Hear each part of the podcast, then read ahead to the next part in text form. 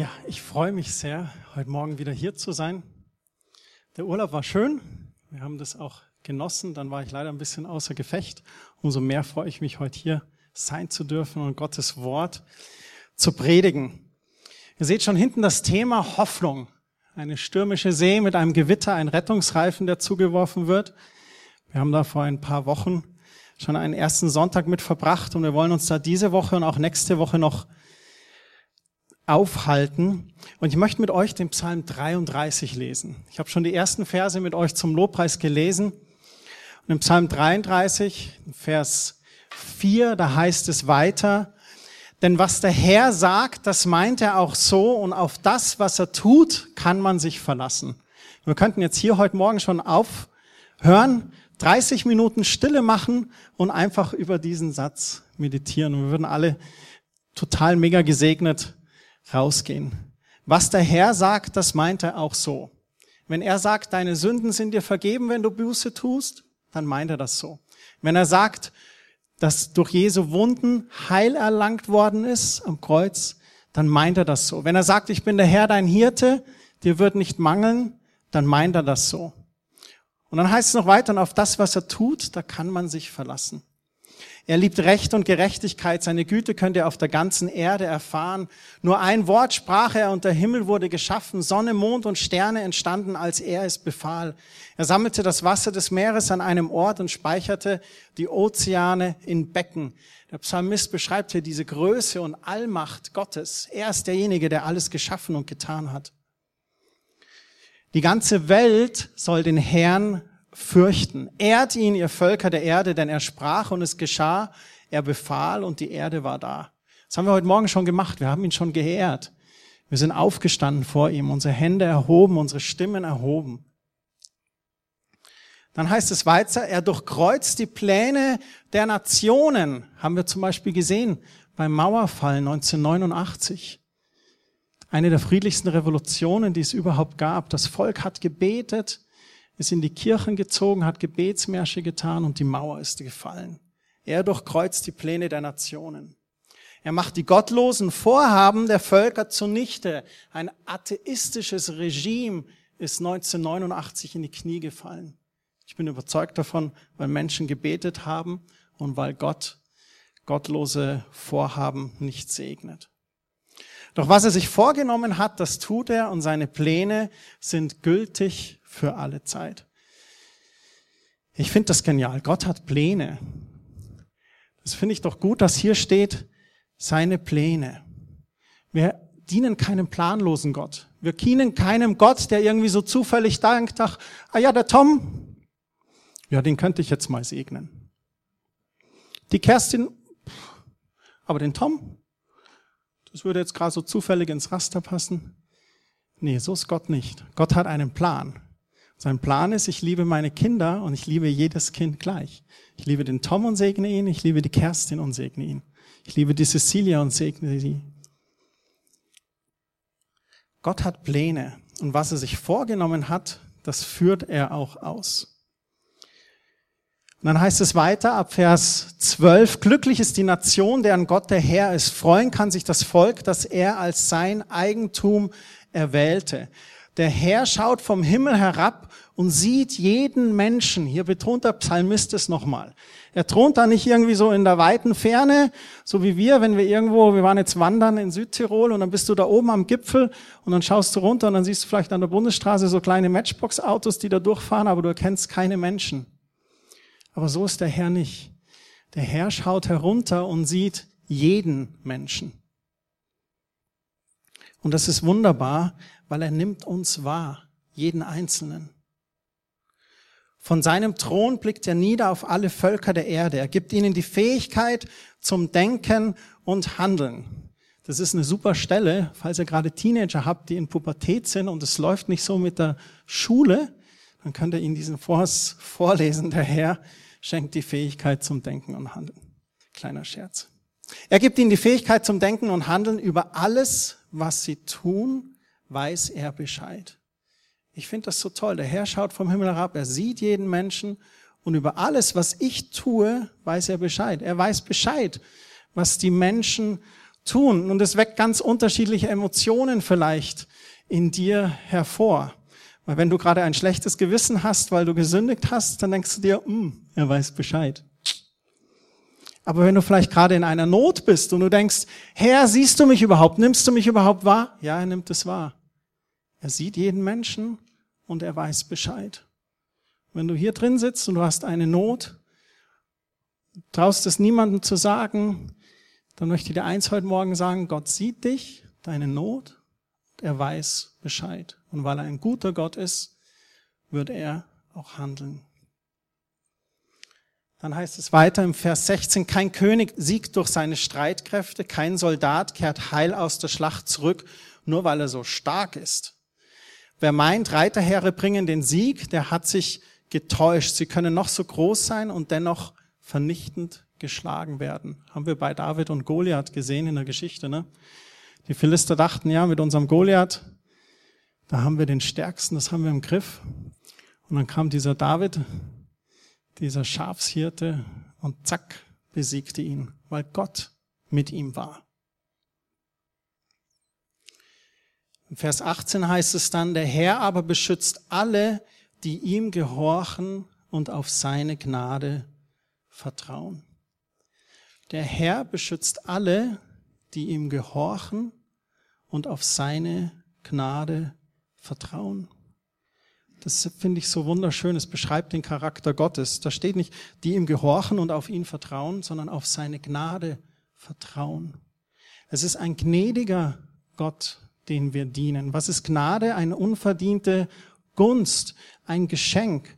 Die Begnadigung eines Schwerstverbrechers ist ein Geschenk der Obrigkeit, die sagt, du bist zwar schuldig, aber ich erlasse dir das. Wir sind begnadigt durch das Blut Jesu. Wir haben Schuld auf uns geladen. Jeder Mensch sagt die Bibel, aber Jesus hat diese am Kreuz getilgt durch sein Blut.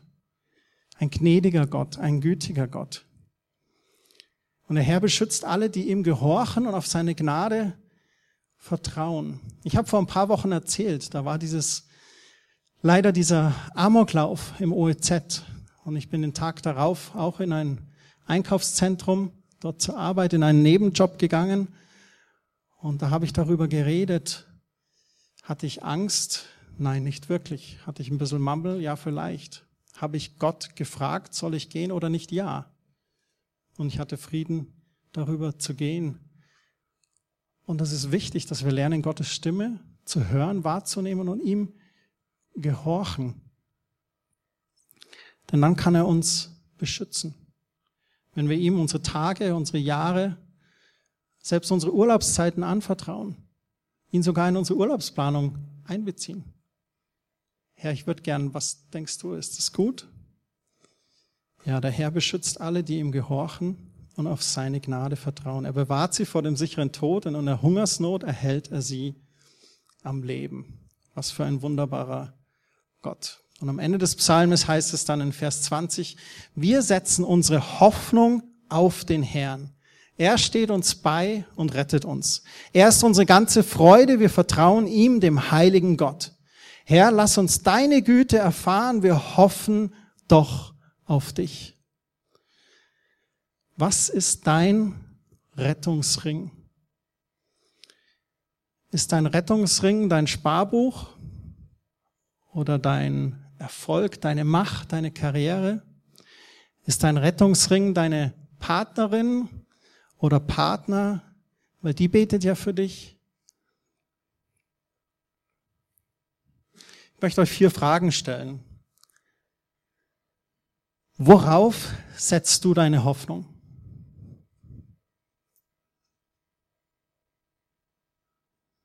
Was gibt dir Hoffnung? Hast du das Vertrauen zu Gott, dass er dich wirklich sieht?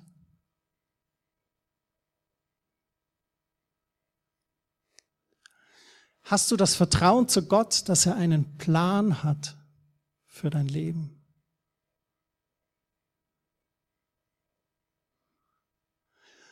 Hast du das Vertrauen zu Gott, dass dieser Plan gut ist, weil er ein guter Gott ist? Als ich auf der Bibelschule war, habe ich gebetet, Herr, ich gebe dir mein Leben. Sende mich, wohin du willst, aber nicht nach Grönland und nicht nach Südamerika. Vertrauen wir, dass Gottes Plan gut ist für unser Leben? Worauf setzt du deine Hoffnung? Im Römerbrief, da schreibt Paulus im Kapitel 8 darüber, dass wir eine Hoffnung haben auf ein ewiges Leben. Und er beschreibt es, dass wir eines Tages bei Gott sein werden. Wir wissen es eigentlich nicht, aber wir hoffen darauf. Und dann schreibt er in Römer 8, Vers 24, darauf können wir zunächst nur hoffen und warten, obwohl wir schon gerettet sind. Und er spricht davon, dass wenn wir als Menschen uns Gott zuwenden, eine Lebensbuße machen, dass die Bibel ganz deutlich sagt, dass wir dann errettet sind, dass wir ewiges Leben verheißen bekommen. Und dann sagt er, hoffen aber bedeutet noch nicht haben.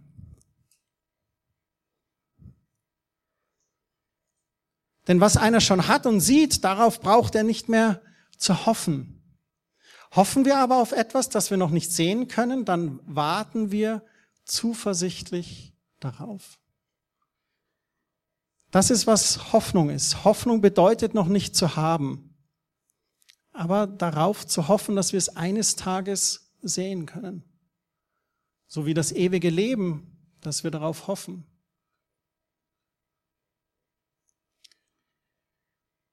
Es gibt Situationen in unserem Leben, wo unser Glauben vielleicht schwankt oder ganz fehlt, wo uns Krankheit plagt, ein finanzieller Engpass, Minderwertigkeit, Depressionen.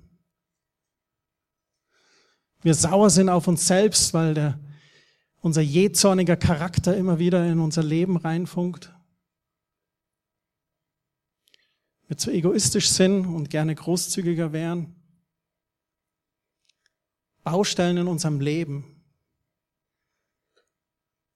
Aber da sollten wir versuchen zu hoffen.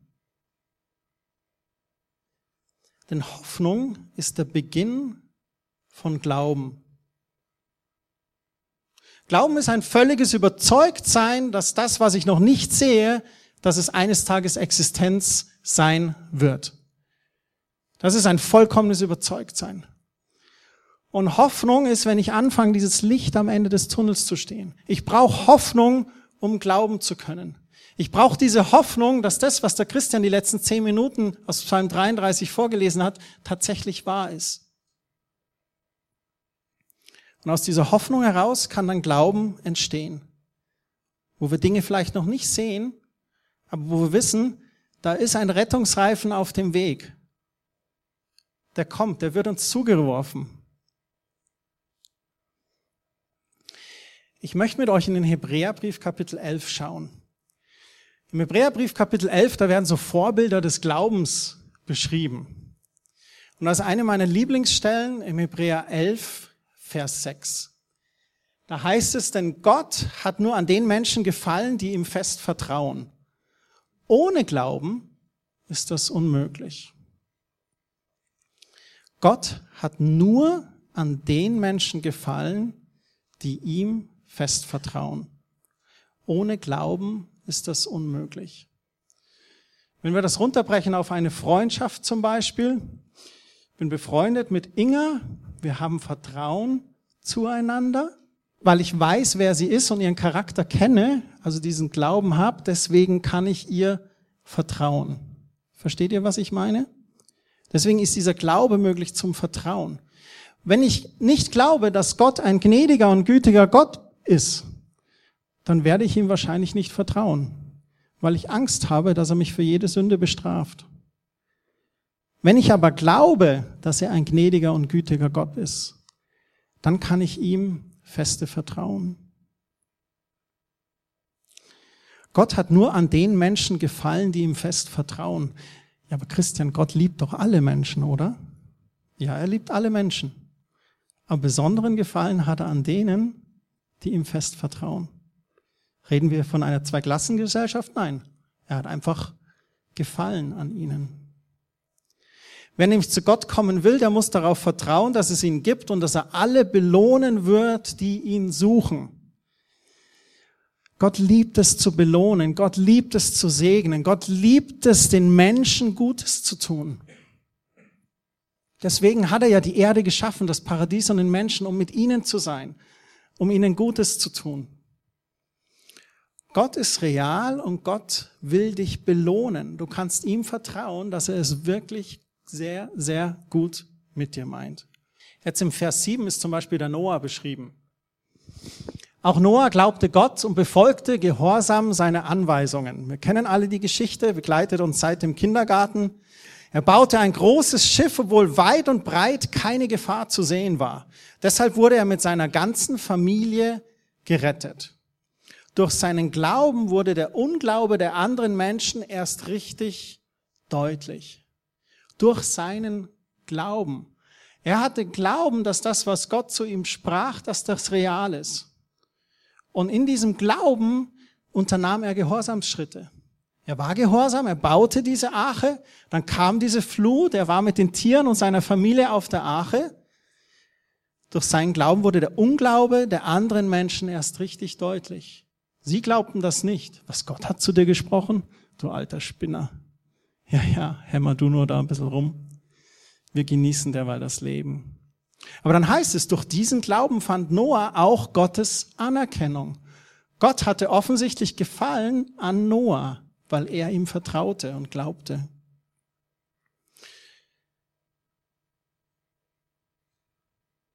Der Grund war sein Glaube. Noah nahm Gott ernst und vertraute ihm. Dann hüpfen wir ein bisschen in Vers 11. Hebräer 11, Vers 11. Da ist die Rede von Sarah, Abrahams Frau.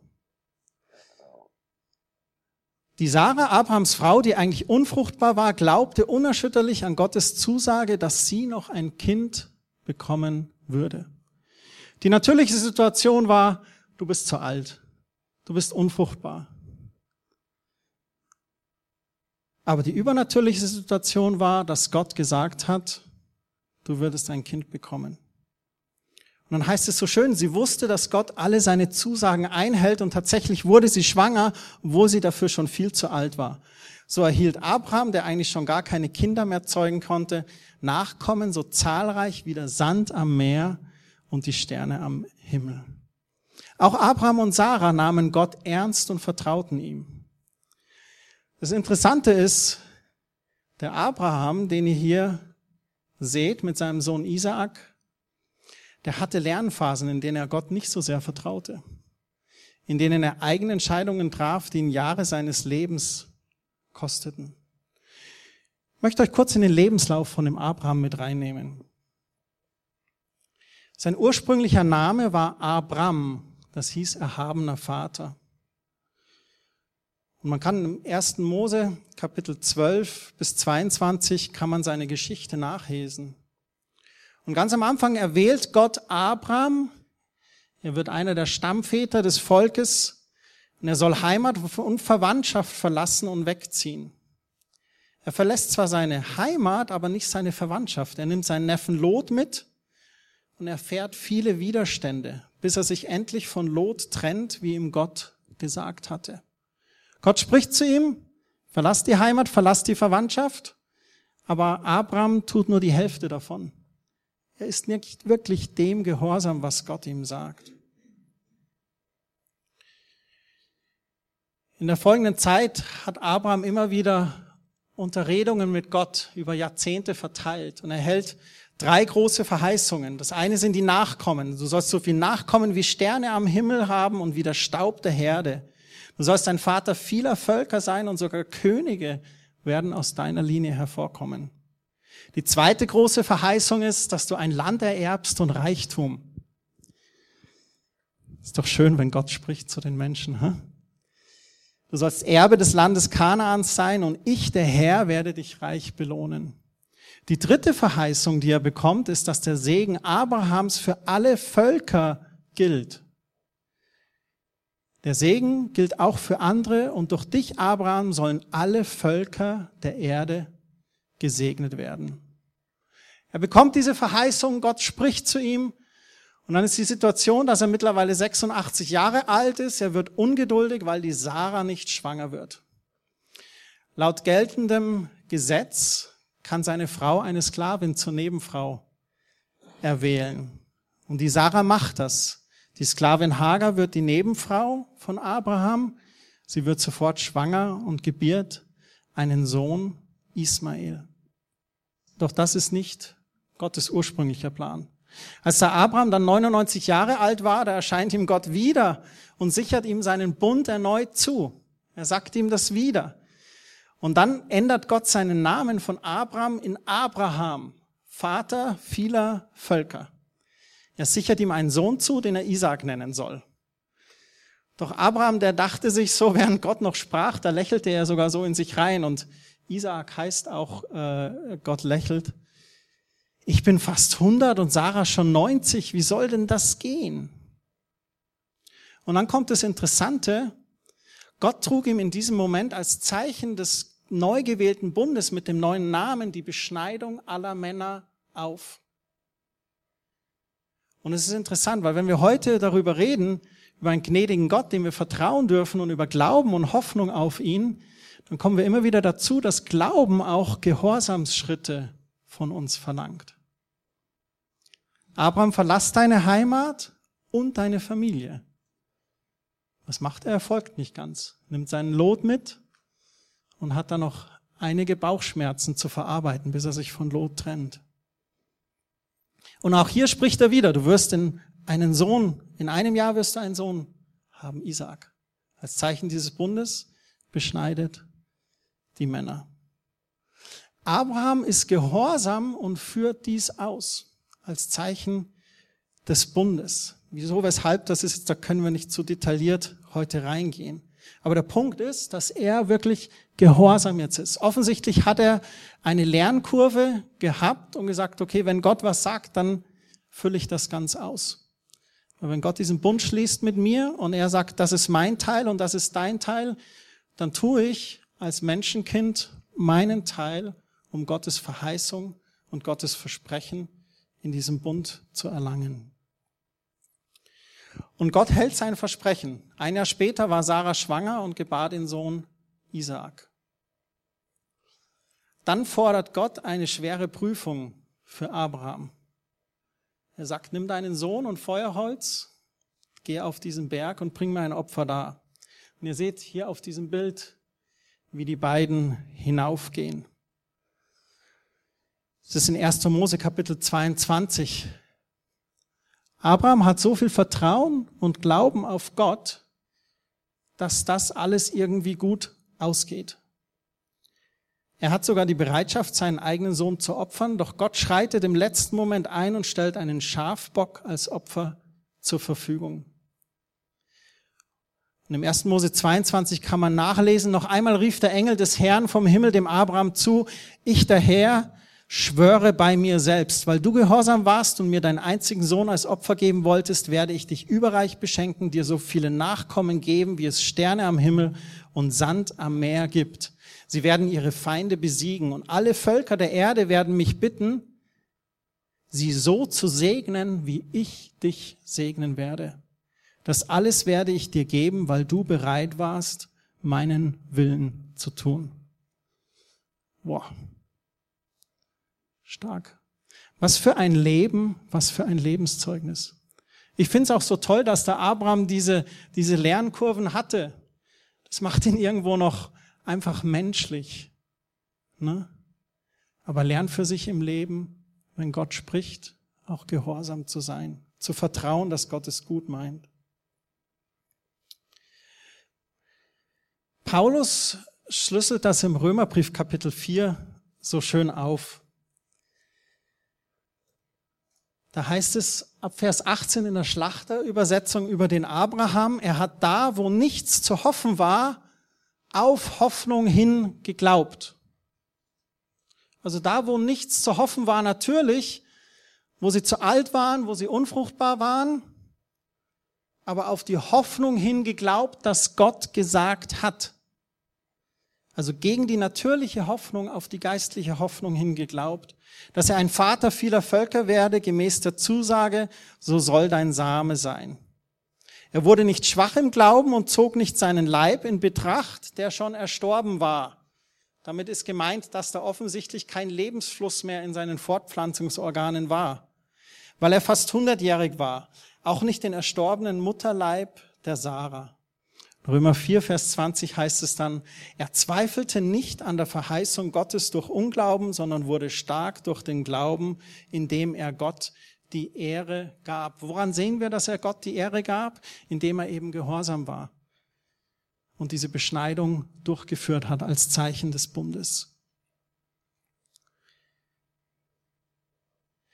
Meine Frage an euch heute Morgen, wo sind im Glauben eure Gehorsamsschritte? Vertrauen wir, dass Gott uns versorgt und im Vertrauen darauf hin geben wir unsere Finanzen, unsere Zehngabe in das Opfer und die Kollekte? Oder vertrauen wir nicht ganz und halten lieber zurück und geben Gott unsere Almosen?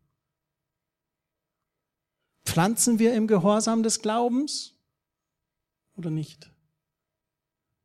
In Bezug auf unsere Gesundheit, auf Heilung. Wir sind der Tempel des Heiligen Geistes und als solchen sollten wir ihn behandeln. Pflegen wir unseren Leib? Sporteln wir ein bisschen? Ernähren wir uns gesund?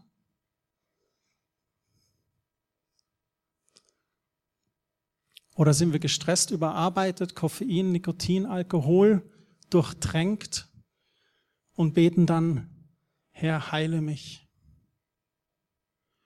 Um Heilung und Gesundheit zu erlangen, braucht es auch gewisse Gehorsams- und Glaubensschritte von uns.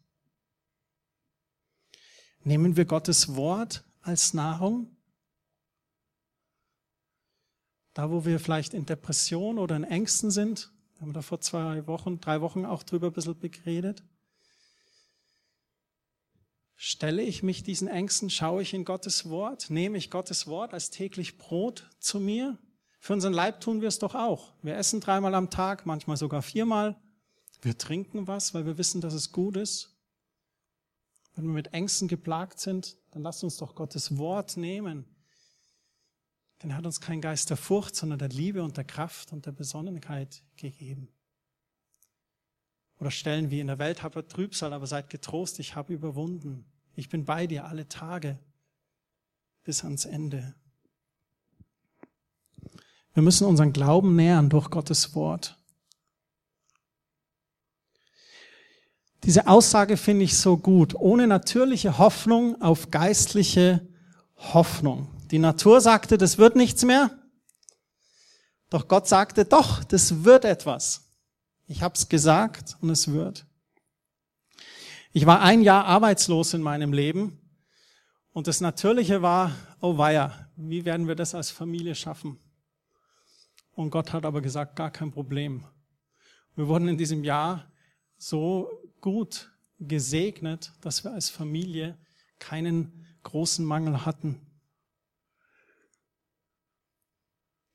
Als Rebecca in der Intensivstation lag, Zwei Tage sagten die Ärzte, wir wissen nicht, ob sie überlebt. Die natürliche Hoffnung war dahin, aber die geistliche Hoffnung war, dass Gott sagt, ich heile, dass Gott sagt, ich schenke Leben. Und wir haben gegen die natürliche Hoffnung auf die geistliche Hoffnung hin gebetet und geglaubt. Und Rebecca lebt ohne natürliche Hoffnung auf die geistliche Hoffnung hin geglaubt, dass Gott sagt. Und in meinem Leben hat Gott das letzte Wort. Wenn der Kontoauszug das sagt, dann schaue ich auf Gottes Wort. Was sagt Gottes Wort? Und dann frage ich auch Gott, okay Gott, wenn es da in den Finanzen hapert, sprich zu mir. Was könnte ich vielleicht ändern? Okay, keine 100 Schuhe mehr kaufen jedes Jahr. Wir müssen unsere Hoffnung auf Gott setzen. Wir müssen unsere Hoffnung darauf setzen, was sein Wort sagt und uns verheißt. Und dann dieses Wort nehmen im Glauben und Vertrauen an diesen Gott der Gnade und dann wirklich vorangehen. beten und vertrauen. Ich habe zum Abschluss noch eine kleine Geschichte für euch, wie ähnlich ist wie die von Abraham und Sarah. Ich habe euch ein paar Freunde von Kerstin und mir mitgebracht. Das sind John und Louise Jarvis. Den John kennen wir durch Jugendcamps in Österreich. Das ist einer der Pastoren von One Church in Gloucester. Das ist im Westen von England, Südwesten. Und das ist seine liebe Frau, die Louise. Die beiden haben vier Jahre erfolglos versucht, schwanger zu werden. Immer wieder probiert, haben sich dann auch untersuchen lassen und Louise hat dann die Diagnose bekommen, dass sie auf natürlichem Wege wahrscheinlich nicht schwanger werden könnte, weil sie festgestellt haben, dass ihr Körper keinen Eisprung produziert. John und Louise haben dann nach diesen vielen Jahren auch immer wieder beten, den Weg der künstlichen Befruchtung gewählt. Der erste Versuch scheiterte. Der zweite Versuch war erst erfolgreich, jedoch hatte sie in der fünften Woche dann einen Abgang. Nach diesen ersten zwei Befruchtungsversuchen, da brauchten John und Louise erstmal eine Pause von einem Jahr, weil das Ganze einfach enorm psychisch und physisch sie belastet hat über all diese Jahre und all diese Zeit. Und um Abstand zu bekommen, auf andere Gedanken zu kommen, da buchten sie einen kleinen Urlaub Neun Tage bevor sie abfahren wollten, erkannte sie auf einmal, dass sie schwanger war. Und der John hat gesagt, Gott hat schon einen Sinn für Humor, wenn wir lernen, Dinge loszulassen. Nach dieser ersten Fehlgeburt, da hat ihnen Gott eine Bibelstelle genannt, in Hebräer 6, Vers 18 und 19. Und da hatten sie echt eine Offenbarung drüber. Da heißt es, weil Gott niemals lügt, haben wir jetzt zwei Tatsachen, auf die wir uns verlassen können. Gottes Zusage und sein Eid ermutigen und stärken alle, und jetzt hör gut zu, die an der von Gott versprochenen Hoffnung festhalten. Gott schenkt uns Hoffnung durch sein Wort und durch seinen Eid. Und es soll uns ermutigen und stärken alle, die an der von Gott versprochenen Hoffnung festhalten. Vers 19 heißt es, diese Hoffnung ist für uns ein sicherer und fester Anker. Ein Schiff, das fest verankert ist, wenn ein Sturm oder Wellen kommen, passiert nichts, weil das Schiff ist fest verankert. Ein sicherer und fester Anker, der hineinreicht in den himmlischen Tempel bis ins Allerheiligste hinter dem Vorhang. Und sie hatten eines erkannt, Sie mussten Entscheidungen treffen, ihre Hoffnung auf Jesus zu setzen und nicht die Hoffnung darauf zu setzen, dass wir schwanger werden. Alles drehte sich darum, schwanger zu werden. Und Gott sprach zu ihnen und sie haben da auch Buße getan, haben gesagt, nein, es geht darum, die Hoffnung auf mich zu setzen, da fest verankert zu sein. Und sie sagen beide, das waren zwei komplett verschiedene Dinge und es ging ihnen auf einmal dann die Augen auf. Sie haben dann einen Sohn geboren, das ist Cole Jarvis, der ist jetzt fast zwei. Gell? Sie haben ihn Cole genannt, das bedeutet siegreiches Volk. Das finde ich klasse, sie nannten ihn so, da Hunderte für ein Wunder gebetet hatten. Und er sagt, alle waren siegreich in diesem Gebet. Als zweiten Namen haben sie Anchor gewählt, also Anker. Und das finde ich klasse. Er heißt jetzt Cole Anchor Jarvis. Stellt euch mal vor, der kommt dann in die Schule oder mit anderen Freunden. Ja, wie heißt du denn und so? Ja, Cole Anchor. Wieso Cole Anchor? Ja, wisst ihr, das war folgendermaßen. Eigentlich konnte meine Mama keine Kinder kriegen und ich bin ein Wunder Gottes. Und da gibt's diese Stelle in der Bibel, wenn du deine Hoffnung auf Gott setzt, dann ist es wie ein sicherer und fester Anker für dein Leben. Und deswegen heiße ich Cole Anchor. Also ich finde das so cool. der ideale Einstieg zur Evangelisation. Jetzt pass aber auch, dadurch, dass sie einfach nie auch verhütet haben, weil sie ja schwanger werden wollten, wurden sie überraschend ein zweites Mal schwanger und eine Tochter kam zur Welt. Und die Tochter nannten sie Eliza, das heißt Überfluss, weil es war eine totale Überraschung. Und da sind die drei. Und das erste Mal seit acht Jahren müssen sie nun darüber reden, wie viele Kinder sie eigentlich wollen. Und sie sind Gott so dankbar für diesen Überfluss. Und er hat das hier gepostet. When God answers your prayer 200%. Wenn da Gott dein Gebet zu 200% beantwortet. Ich finde es so stark, weil es einfach eine Geschichte aus dem Leben ist. Wir lesen und ich lese hier vom Abraham heute und aus dem Alten Testament und dann kannst du sagen, ja, Mai, damals, Christian, schau heute, was Gott tut. Ein mächtiger, ein gnädiger und gütiger Gott. Ich möchte abschließen mit Psalm 33, die letzten drei Verse 20 bis 22. Wir setzen unsere Hoffnung auf den Herrn. Er steht uns bei und rettet uns. Er ist unsere ganze Freude. Wir vertrauen ihm, dem heiligen Gott. Herr, lass uns deine Güte erfahren. Wir hoffen doch auf dich. Ich möchte euch echt ermutigen, Hoffnung zu schöpfen aus Gottes Wort und aus seinen Verheißungen. Und auch ganz bewusst in Gottes Wort rein zu graben. Ich kenne das selber, ich bin ja auch nur Mensch. Du bist dann so im Strudel und bist vielleicht krank oder in irgendwelchen anderen Dingen. Und eigentlich ist es dann an der Zeit, dass du hier dieses Buch nimmst und da reinschaust. Oder wenn du seit Jahren finanziell kämpfst, besorg dir ein, zwei gute Bücher über den Umgang mit Finanzen und tauch mit denen in Gottes Wort ein. Und sag, Herr, was ist es? Warum hängt's da immer? Was ist das Problem?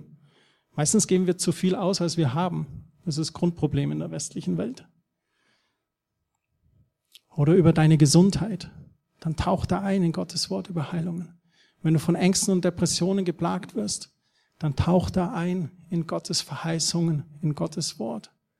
Und da, wo es professionelle Hilfe notwendig ist, freue dich nicht, Hilfe in Anspruch zu nehmen. Bei einem geistlichen Seelsorger oder sogar einem Profi aus der Medizin.